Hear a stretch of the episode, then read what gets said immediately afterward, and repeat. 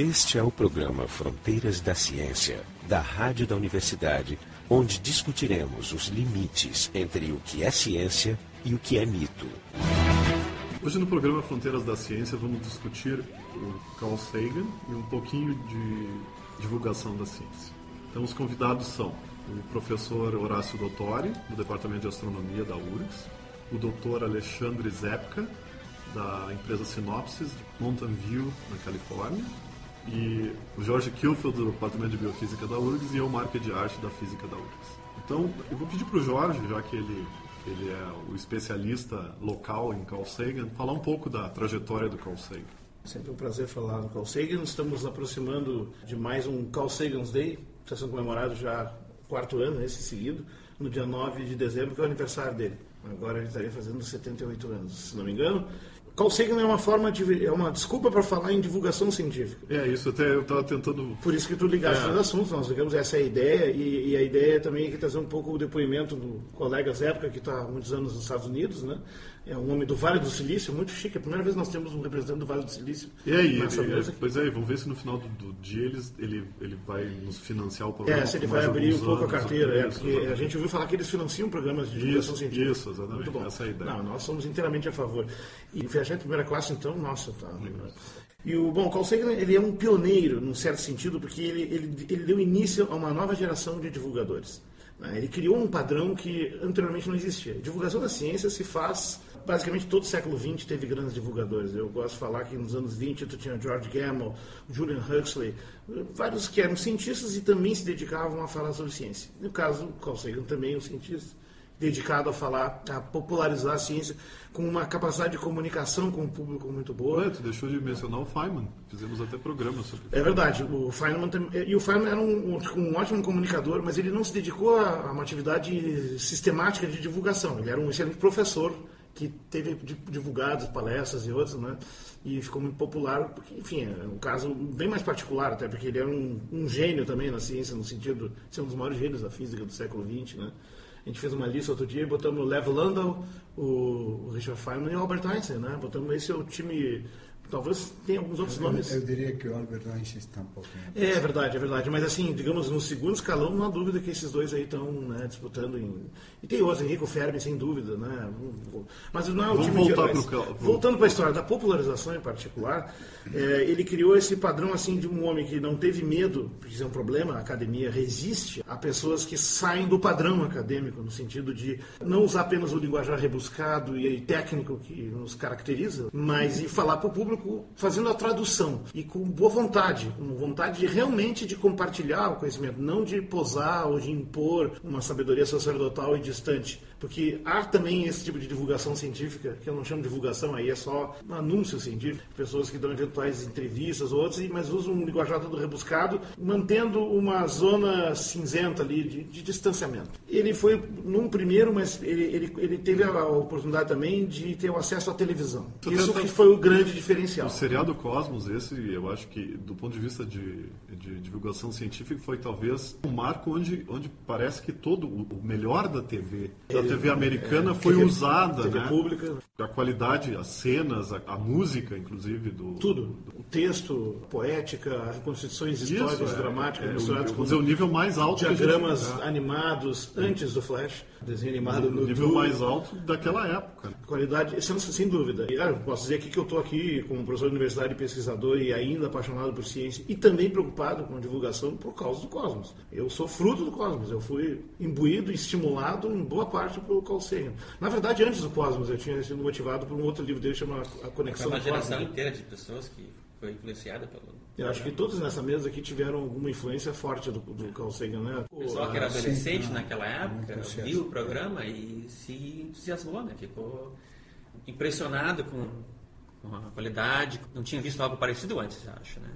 Daquele momento em diante, muitas pessoas seguiram carreiras na área científica por causa do programa. Sim, eu me lembro que, que na TV, na TV aberta, assim, ah, porque eu já estava ficando cético, já estava questionando religião, mas não se ouvia nada a respeito.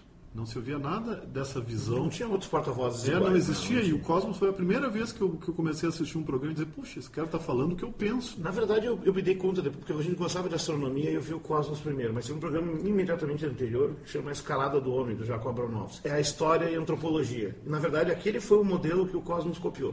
É, esse no eu não documentário do ano O anterior. Aeronauts não é um nome. Não. Não é tão conhecido, mas ele, na verdade, é muito influente. Eu- depois eu vi a série e ela é realmente do nível do Cosmos, mas na área de humanas. que né? na Europa o nome dele não é tão conhecido como nos Estados Unidos. O nome de quem? Do, do, Carl- Sagan. do Sagan. é verdade. Lá o. Per- é pergunta, conhece o Carl Sagan, as pessoas às vezes não sabem quem é.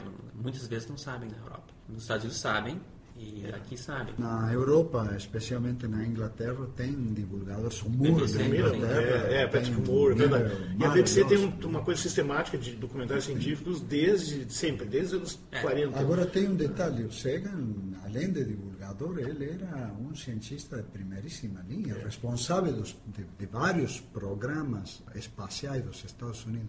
Ele, na E verdade, ele, ele até ele investigador morreu. principal dessas. Ele, ele morreu muito novo, né? Mas ele, apesar disso, ele teve desde a primeira missão a Vênus e Marte, lá em 63. E era consultor da NASA, ele foi o briefer da- das missões Apollo, e ganhava para dar uma palestrinha final dos astronautas, um pouco antes de irem para a Câmara do Suicídio, como se chamava. Isso é interessante mostrar que, em geral, as pessoas não conhecem que ele tinha toda essa bagagem científica, ou seja, a divulgação dele era um detalhe dentro de toda É, e tu que conviveu com ele lá em Cornell. Já sei que A tu não gostava visão... muito dele. Não, não, não, não. Pelo contrário, eu acho que o cara foi um excelente divulgador da ciência, mas em relação à, à bagagem acadêmica dele, ele era na metade mais baixa do departamento de Cornell. Bom, vamos dizer É. que Cornell também é uma universidade muito top, né? E que escolhe Sim, ah, e mim, no coisas- departamento, o número um era o Salpeter. Se tu vai, tu pega o, o Astrophysical Formulae, tu vai lá atrás, mostra quem contribuiu para as equações que estão dentro desse livro. Quem? Salpeter tem uma das maiores entradas lá, né? metade de uma página, coisa assim. Carl Sagan não tem nenhuma. Mas, obviamente, a gente, não, Contribuição- a gente não espera que ele consiga fazer as duas coisas com a mesma capacidade. Justamente, não, por isso que eu digo, na área acadêmica ele não era top top. Ele era na área de divulgação. Quer dizer, ele não era top dentro de uma universidade top. Mas se ele fosse para o Brasil, ele não seria um top. Não, Isso não tem universidade, como se- dizer. Uma universidade menor ele, ele seria top. Porque, na verdade, ele estava trabalhando numa área de fronteira que não era reconhecida e aceita, especialmente na, na comunidade de astrônomos e astrofísicos, né? Eles eram franja. Entre os bio... É, franja. Usa esse conceito de franja, quando é da bordinha, né? Quase caindo no peral. Peral é precipício para os ouvintes de fora do Rio Grande do Sul. Mas mesmo, e entre os biólogos tinha mais resistência ainda. O pessoal da evolução, o Emerson Eles achava que esse pessoal, que ele foi um dos criadores e propositores da SET, da busca de inteligência extraterrestre, que era criticadíssima por todo lado. e do todo, de todo o grupo, aquele do ano 59, que nasceu a partir da. O Joshua Lederberg, trabalho eh, daquele Nature. eh, sim, Cocconi, Morrison, Cocconi, Morrison. Frank Drake, essa turma do. Ele estava um dos, naquele, dos nomes. naquele grupo. Né? Eu acho que é uma inteligência assim preocupada com um monte de problemas. do Mas o seu Zé tem razão, ele não trabalhou em, em temas de, de, de- de, digamos, os mais, os mais marcantes da época. Por isso Não, que ele não, ele, ele não estava na fronteira. Um astrônomo, digamos, eh, uma espécie de paradigma de É, astrônomo. eu falei, para mim, qual era o É, topo claro, esse é o topo. Mas Sim, é, existem muitas pessoas no departamento que estavam contribuindo muito para a ciência, né, para a astronomia. E... O negócio é o seguinte, o Carl Sagan, no momento que ele ficou famoso, foi uma, uma fama muito grande nos Estados Unidos, ele virou uma pessoa, um showman, uma pessoa que estava lá para divulgar a ciência. E entrou nesse papel né, de divulgador muito bem, porque ele tinha aquela presença física, né, pomposa dele. Né, Ele de- era um homem alto. né? Era alta, bem alta. Ele sabia se posicionar. É, Ele, era um comunicador. Ele, Ele, sabia os comunicador. Por exemplo, quando teve o- os 60 anos dele, que teve uma, uma festa, uma palestra, eu fui participei de lá, da, e as pessoas começaram a falar sobre o que, que ele tinha feito em termos ca- acadêmicos. E a grande coisa que o pessoal falou era do nuclear winter, né, o inverno O que nuclear. que é isso? A ideia de que se houvesse uma detonação de várias bombas atômicas ao mesmo tempo, o que ia acontecer é que ia baixar muito a temperatura da Terra, porque ia ter um efeito de muita poeira no ar, uma coisa assim, ia, ia acontecer que Vai ia, aumentar o albedo, a re- a reflexão da, da luz é, ia, ia ser um, um efeito é, de, de, na verdade, de esfriar a Terra. Então chamaram de nuclear winter. Eles eram nuclear, é. Ele E os o, dois e o livros. Carl Sagan ele era, teve o bom senso de, de não esquecer que a pessoa de Irvine foi a pessoa primeira que falou sobre isso, que deu a ideia de, digamos, de, de que havia uma possibilidade de um nuclear winter. Ele era até, quando ele falava sobre isso, ele falava assim, não foi de Berkeley, não foi Harvard, foi uma pessoa de UC Irvine. Né? Porque Irvine, para ser uma UC Não, menor, não, é, não é o Richard Turco, não é o cara esse. Eu não me lembro quem era. Porque ele escreveu um livro com o Richard Turco, que é O Caminho que o Homem Trilhou, o Inverno Talvez Nuclear e o seja. Fim da Porque aí ele trabalhou com ele, eu acho que foi essa pessoa, então, né, que para não desenvolver essa teoria, ele, né? Mas a pessoa de Irvine foi a primeira que botou. Nem a ideia né, realmente foi ideia dele, inicialmente. Mas ele É. ajudou a recalcular e fazer Sim, sim, sim, simulações, deu uma substância é, científica mas e paper, pensar, e depois- mesmo, mesmo em ciência, raramente uma pessoa pega uma ideia que é só dele, né? Mesmo Einstein, É. pode dizer que tiveram discussões É. assim. Sempre é uma coisa coletiva. Mas se tu tira isso, é difícil tu achar alguma coisa que realmente ele eu tenho- contribuiu. Aí eu tenho que começar a fazer a lista. Aí se tu começa a ver o pessoal, eu tava, o pessoal do departamento de astronomia lá, e cada um deles tinha um departamento, tinha, além do Salpeter, na, na física tinha o Hans Bethe. Eu conheci também o Hans Bethe lá. É, o Beto é o figuraço, né? Esse sim é um dos maiores físicos do século também, Sim. com certeza. Mas olha só, é que as áreas onde ele fez contribuição é precisamente onde ele começou a trabalhar muito jovem em planetologia, junto à NASA. Então, por exemplo, em 1960, ele fez uma estimativa da temperatura da superfície de Vênus, pela primeira vez, e acertou. Baseado em medidas da época e, antes, e depois na primeira missão, em 63, 64, conseguiu comprovar. Ele fez eh, suposições sobre as nuvens de poeira em Marte, sobre a densidade da atmosfera, sobre a presença de radiação ultravioleta. Ele fez estimativas sobre a composição da atmosfera de Júpiter e cálculos publicados, né, em artigos científicos e tal. São coisas que, na verdade, não tocam nos grandes temas mainframe, né, os, os referentes, tipo cosmologia, Big Bang, eh, galáxias, que eram todos assuntos que realmente eram mais É, importantes. são os mais sexys, mas planetologia Mas é muito planetologia sexy também. é, é, mas, mas de alguma forma ficou franja, porque estava muito ligada ao tema da NASA, que é uma coisa muito americana, predominantemente, e um pouco da soviética também. Esse é o programa Fronteiras da Ciência, a gente está discutindo o Carl Sagan e a divulgação científica. E o nosso site é frontdaciencia.urgs.br. Mas o, ele foi fundamental na história de Marte, planejando, que levou nove anos, a preparação da missão Viking, que foi a missão mais sofisticada de mandar a Marte, e também a missão astronômica mais cara da história. Porque é o mesmo que mandar Apolo para Marte, só que sem astronautas, é a única diferença. Então foi a missão mais cara, muito criticada, mas que fez uma série de experimentos notáveis, né? E que ele planejou com um colega dele, o que faleceu, o Wolf Wilschnack, Wischneck, que não chegou a viver para ver isso, com a melhor ciência da época de bioquímica, porque ele também tinha uma formação nessa área de bioquímica. Ele trabalhou com o Cyril Panamperuman, no pós-doutorado, né, que é um cara que trabalha com a origem da vida, que também não é um assunto mainframe. Por sinal, essa, né, nessa linha de trabalhou com a parte da química também. Coisa interessante que é possível que o fato de ter trabalhado com química foi um dos motivos dele ter morrido de câncer. Ah, é mesmo? Da benzina, coisa assim, não só ele, mas a secretária dele e o postdoc dele morreram de câncer. Jovens. Se bem que hoje em dia, dizer morrer de câncer não é exatamente Mas assim, uma no, novidade, no, né? assim, Tá, num mas período, epidemia num mundial, período tá, muito. Muito próximo do outro, né? O- No caso do postdoc aí, o Reed Thompson, é, é muito provável que foi por causa que ele trabalhava com benzina. É, essas coisas benzênicas são É, terrivelmente eu conheci, eu conheci o Reed, era um amigo meu lá. e o Isso cara- sem proteção adequada. Pois é, não sei. As pessoas começam a se sentir deuses. Isso se chama efeito uh, Pierre Curie, né? Que era um bobão que andava É, com os Sim, negócios só, no bolso. só que o percorrer foi em 1880. É, não, mas ele, na verdade ele morreu atropelado por uma roda de charrete. sempre É. que ele- mas ele estava todo canceroso de carregar coisa radioativa para mostrar nas festas. Quem não, quem não morreu de câncer, talvez pudesse, foi o Bishun Kare, que era pesquisador lá na, na- no laboratório deles, né? E o Bishun Kare, eu, eu conhecia bem ele, era muito engraçado, cara. Ele tinha um sotaque bastante assim, indiano, né? Aqueles, e ele tinha, assim, uma, uma fama de ser um pouco trapalhão. E duas vezes ele já explodiu do laboratório. É que nem os astecas. Cada 52 anos começavam, quebravam tudo e começavam todos de novo. Sim, mas mas digo, o- não foram tão inteligentes que nem o, o Röntgen, né? O Röntgen, ah, quando cuidadoso, experimentou a máquina de raio-x, botou a mão da sogra, não botou a mão da... Ele não só se protegeu, como ele pensou à frente né, do seu tempo.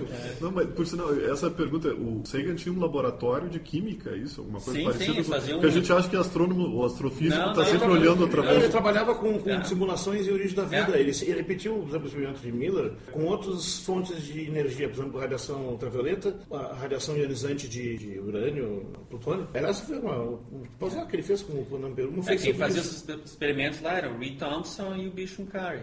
Nesses experimentos ele chegou ao conceito que também antecipou e acertou da composição da atmosfera de Titã, onde ele propôs o conceito das tolinas, são, é, polímeros de canos, né, de grandes e pesados que precipitariam formando uma espécie de gordura negra marronzada, que aparecia inclusive no experimento do Miller, que aparecia nos experimentos dele e que ele supunha. Talvez tá tenha uma foto do bicho de aqui, fato, porque Titã tem. Ele apareceu no, no programa no segundo capítulo, coisa assim. Do, do Cosmos. Pô, e aí vem toda a questão da, da SET, né, da Planetary Society. Ah, da Planetary Society. Ele Isso é é interessante. né? Ah, eu conheço um um grande amigo meu, ele é o fundador da Mars Institute. Como é que é o nome dele? Pascal? Pascal Lee. Tem um projeto no Ártico que se chama Mars on Earth. Ah, isso eu já vi no Isso, internet. Marte na Terra. É, o Pascal eu conheço, ele era meu, morava no mesmo apartamento com ele, e mesmo mesmo office. Ele, esse, esse, esse Ma- Mars Society que ele tem. Não, o Mars Society ele, ele fez parte, daí brigou com um homem lá e fundou seu próprio instituto, Mars Institute. Institute. Eles não têm um negócio de, uma, de, um, de, um, de como é que é, de um ambiente controlado, como é que se chama? Um experimento de astronautas passando. pessoas vivendo isoladas num compartimento. Não, não é ele. contido de Eles têm um- É um experimento. Um experimento no, no Ártico, né? Que é- mas é para não é para ficar lá o tempo todo, né? Hermético lá, mas é para testar spacesuits, coisas, coisas espaciais. coisas assim. Mas eh, voltando ao Sagan, provavelmente esta lembrança que vocês trazem do laboratório aquele são os, os primeiros passos do Ames Laboratory que, que se, É, verdade. se O que, que é o Ames? trabalha. O que, que é o Ames Laboratory? É, NASA Ames Research Center. É ali perto de moro. Perto de onde mora. É um laboratório dedicado a fazer pesquisas baseadas em fatos cósmicos, digamos. Tu reproduz no laboratório, por exemplo, o impacto de um meteorito na Terra, Com simulações, né? simulações, por exemplo, Em computador e físicas. formar compostos, vamos, em termos amplos, compostos moleculares com radiação ultravioleta sobre eh, uma composição química semelhante à que tem a matéria interestelar E perto gelo. de regiões de formação estelar. Então, é, em alguma medida, uma coisa um pouco mais primitiva o que fez o Sagan. Essa é a ideia, né? Esse, esse laboratório fica onde agora? Nessa Ames. Inclusive o Bishop Curry lá trabalha lá. É, Mas é, isso é, é- ele está dentro de uma universidade ou é um laboratório Não, é independente? NASA. É da NASA. É NASA, NASA. A NASA. NASA e está interligado no Astrobiology Institute, que é uma rede né, de, de- da parte da NASA. Que é importante dizer que a NASA redefiniu, há uns anos atrás, todo o seu programa, para justificar popularmente também devido ao sucesso, que é fruto do trabalho do Sagan em boa parte, redefiniu todo o seu programa de investigação astronáutica no sistema solar em função do assunto vida, né, que se chama Astrobiology Roadmap, mapa ah, de vias da, astro, da astrobiologia. Tem três perguntas até que, que ele coloca lá como sendo a base disso digamos, é, é a, a justificação de tudo, que é as condições ah, da origem da vida, condições de localização de vida em- depois de surgida e as condições para a expansão do homem eh, e a instalação em outros, que é evidentemente um dos planos ainda das missões futuras, se, tiver- se tiver dinheiro, né? Talvez seja interessante conversar. Eu também conheço, também de Cornell, o Steve Squires, que foi o principal É o braço do... direito dele, é. Não, ele é ele é professor de Stanford, ah, de Cornell, e ele que foi o principal investigador do Spirit Spirit and Opportunity. Sim, Ele ele é o trabalha no mesmo departamento. Ele é o principal investigador para Marte hoje, né? Ele é, o, Sim. ele é o cara de Oh. Marte hoje. E Cornell talvez seja, por causa que ele é o né, E como é o nome dele? Steve Squires. Square. É considerado o sucessor, o herdeiro do Sagan, né? Assim, Não, Steve Squires era o único professor que trabalhava até as quatro da manhã, que eu saiba lá no parlamento. Mas ele chegava às quatro da tarde? Chegava quando, chegava quando queria, digamos. Né? Como é que você sabe disso? Como é que vocês comprovam que ele saía às quatro da manhã? Tem que ter testemunhas. Eu estava até as quatro da manhã. Ah, sim, tu era o segundo cara. Então, Não, é o eu, único. mas eu não era professor, eu era grad student.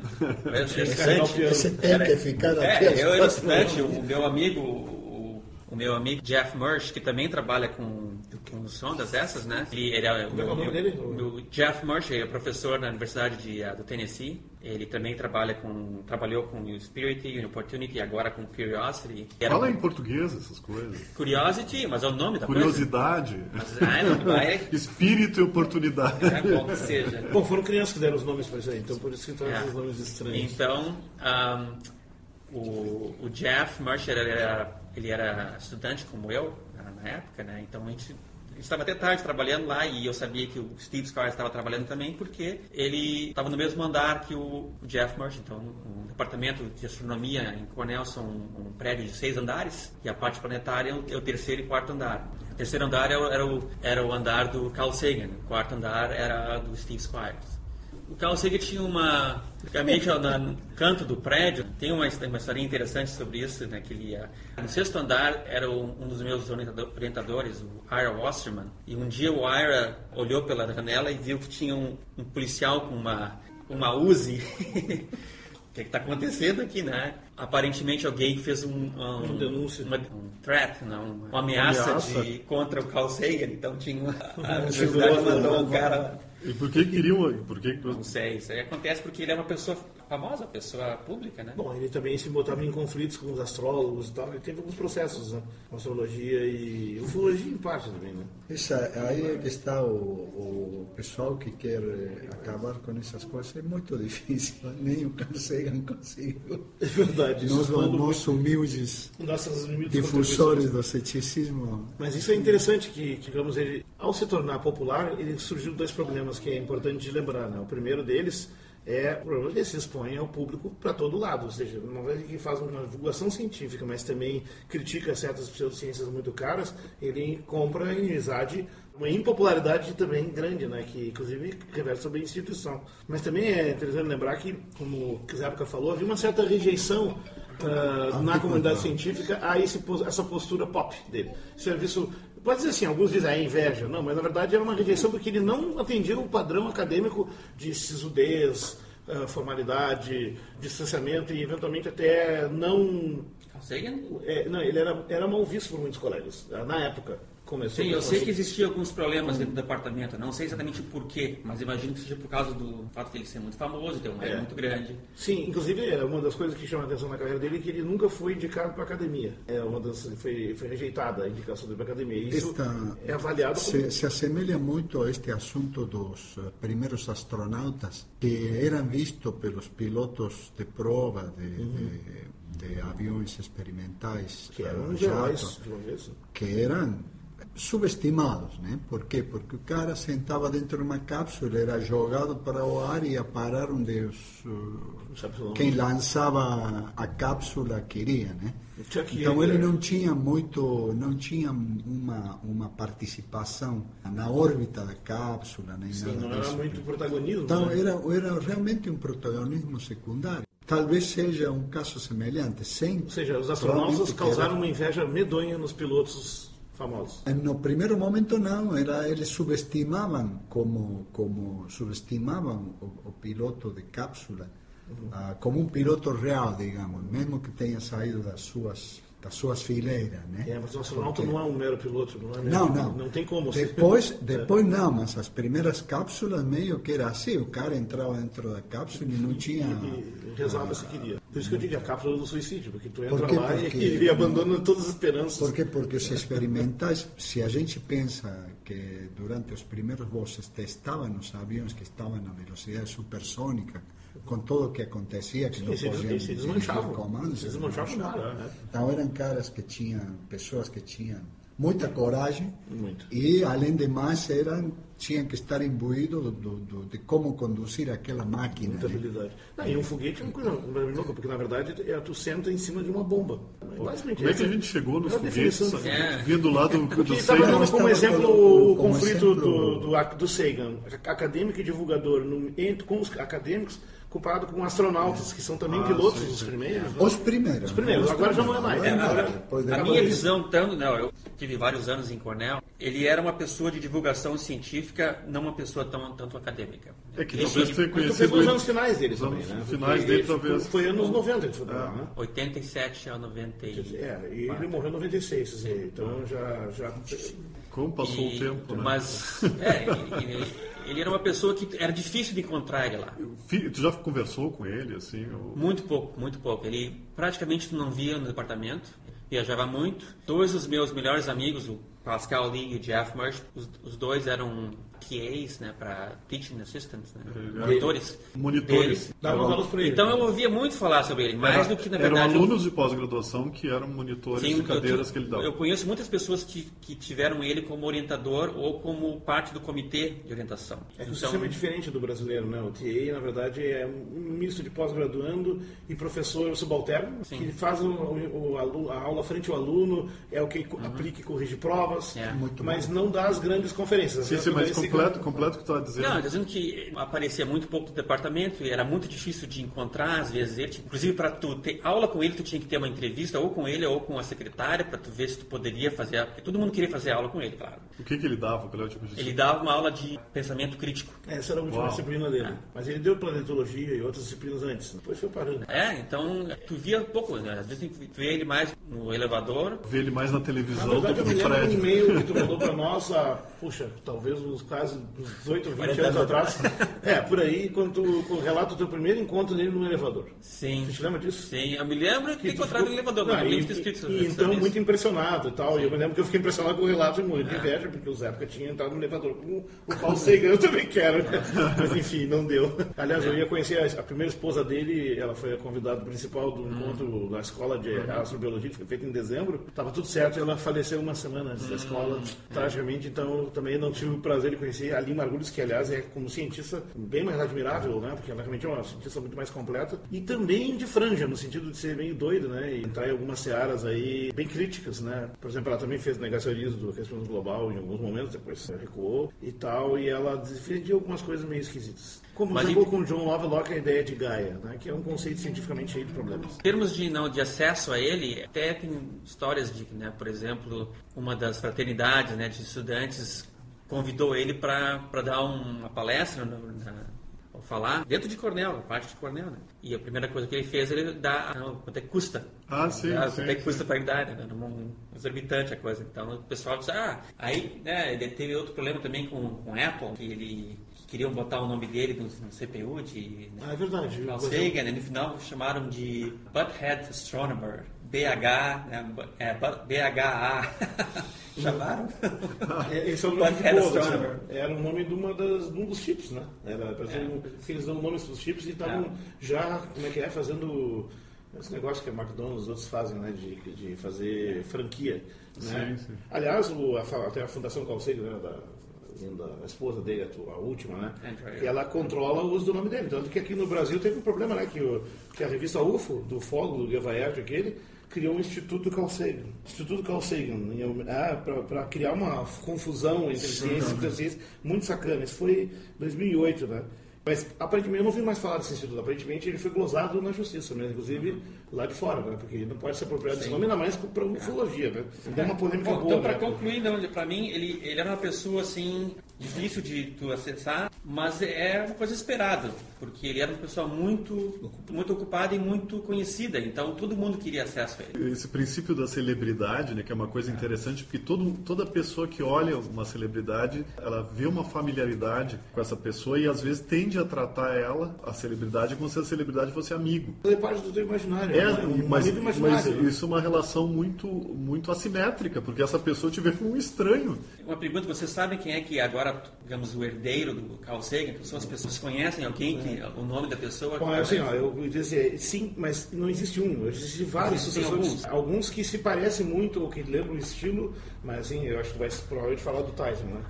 Com certeza, mas existem vários nomes assim, inclusive na Inglaterra e outros, porque ele criou um padrão que agora tem mais exatamente. problema. Ele abriu as portas para uma outra possibilidade. né? Hoje a popularização da ciência começa a ser aceita até em lugares onde a resistência ainda é mais acirrada, como aqui no Brasil. Agora, esse ano, né, na verdade, o CNPq permitiu o Lattes contemple atividades de, popul- de popularização da ciência e está a ponto de pontuá-la também, de forma que tu pode dividir o teu tempo, porque também ninguém é o povo e consegue fazer divulgação científica de primeira, ciência de primeira e tudo de primeira, né? Ou administração de primeira, né? E é uma forma de valorizar isso e estimular também que aconteça, né? É, o Tyson será- certamente é o que na, Dá o na nome área... inteiro dele lá. Neil deGrasse Tyson. Eu acho que, não, em parte o fato de ele ser, né, a, como é que diz aqui, Black American, né, Um afro-americano, afro-americano, né? É. já uma coisa que o pessoal achou ótima, uma pessoa que pode dar um exemplo para as pessoas, né, de cor nos Estados Unidos que eles não precisam ser só, né, podem fazer ciência também. É, Esse é um debate que nos Estados Unidos é mais, É. mais relevante. Eles ainda têm esse problema né, de, de aceitação.